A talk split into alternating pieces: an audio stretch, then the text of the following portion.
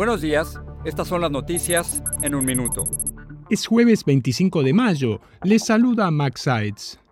El anuncio del gobernador de Florida, Ron DeSantis, de que buscará la nominación republicana a la presidencia a través de Twitter Spaces fue opacado por problemas técnicos que causaron retrasos, cortes y un desplome de la audiencia. DeSantis recibió burlas de Joe Biden, Donald Trump y usuarios de Twitter.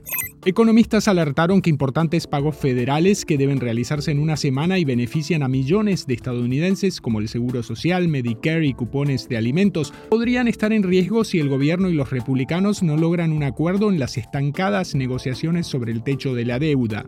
Legisladores dieron detalles de un nuevo plan migratorio bipartidista que presentaron en el Congreso. La iniciativa incluye la legalización de ciertos indocumentados que llevan tiempo en el país y carecen de antecedentes criminales.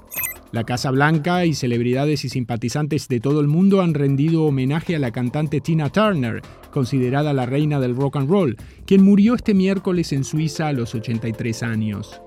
Más información en nuestras redes sociales y univisionoticias.com.